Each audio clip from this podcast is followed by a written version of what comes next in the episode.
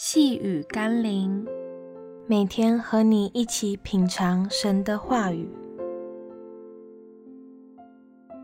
万物借他被造，他名叫耶稣。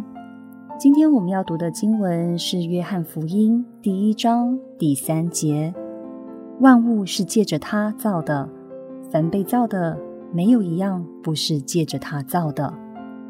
举凡生活中的房屋、车子。衣服、家具、乐器、电子产品，若不是借着人手所设计制造出来的，绝不可能因着我们把一堆元素放在一个空间里，突然有一天就自然生成这一切。既是如此，那么我们怎么会相信这世上各种生物或物质是在一个不经意的过程中突然产生或变出来的呢？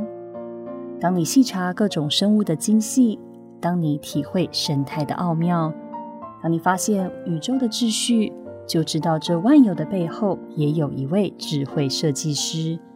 万物都是借着他的手巧妙的安排制造而成。让我们一起来祷告：智慧的主，值得我们深思的是，自以为智慧的人类设计和制造了许多东西。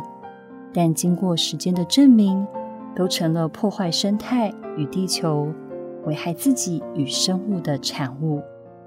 人类渐渐明白，唯有回归你创造的自然与法则，才是人类和万物得以生存、地球生态与环境得以恢复的唯一之道。奉耶稣基督的圣名祷告，阿门。